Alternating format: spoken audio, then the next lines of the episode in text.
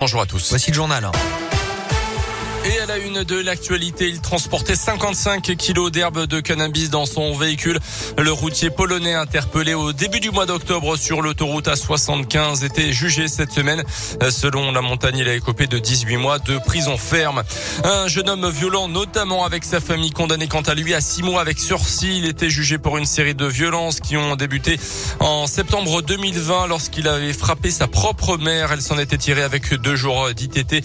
Pareil pour son grand frère qui était intervenu pour la protéger. Un mois après, c'est à la poste de Péchadoir que le jeune homme s'était fait connaître pour un colis qu'il voulait obtenir à tout prix, mais il n'avait pas les documents nécessaires pour le récupérer et avait violenté l'agent de la poste. Et puis troisième et dernière scène de violence en mars dernier.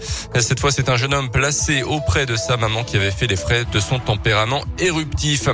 Zoom ce matin sur le nouveau livre de Fanny Agostini, la journaliste née à Beaumont, a quitté Paris il y a deux ans et demi pour revenir vivre au plus proche de ses racines ici chez nous en Auvergne. La présentatrice de l'émission Génération Ushuaïa sur TF1 vient de publier 52 semaines au vert, un livre très illustré euh, qui retrace une année vécue dans sa région et qui donne aussi des conseils pour sortir de ce que l'on appelle l'écologie punitive. On l'écoute c'est un almanach. Hein. On part de, de l'automne pour arriver euh, euh jusqu'à l'été. Et euh, vous avez euh, des conseils pratiques, ce que l'on appelle vulgairement des do-it-yourself, mais qui vont au-delà de fabrique toi-même ton déodorant. Hein. Plutôt voilà dans, dans des dans des do-it-yourself un peu plus élaborés, comme pour se passer de produits exotiques, comment trouver près de chez soi l'équivalent. Je parle de l'aloe vera de nos campagnes. Je parle de comment faire pousser du gingembre chez soi et même en appartement. C'est très varié, très riche et, euh, et, l'idée étant d'apprendre et de surprendre. Voilà, Fanny Agostini qui vient de sortir son nouveau livre 52 semaines au vert. Plus d'informations sur radioscoop.com. Dans le reste de l'actualité également, les suites de l'accident de chasse près de Rennes samedi dernier, l'automobiliste de 67 ans gravement touché au cou par un tir d'arme à feu est finalement décédé hier selon le parquet. L'enquête est ouverte pour blessure involontaire lors d'une action de chasse et désormais menée pour homicide involontaire. Un chasseur d'environ 70 ans est mis en examen puis a été laissé libre sous contrôle judiciaire.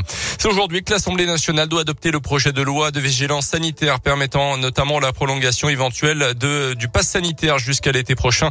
Le Sénat a une nouvelle fois rejeté le texte hier, mais les députés auront le dernier mot dans la matinée. Hier, l'Organisation mondiale de la santé s'est dit inquiète du rythme des contaminations en Europe, redoute 500 000 morts supplémentaires sur le continent d'ici le mois de février.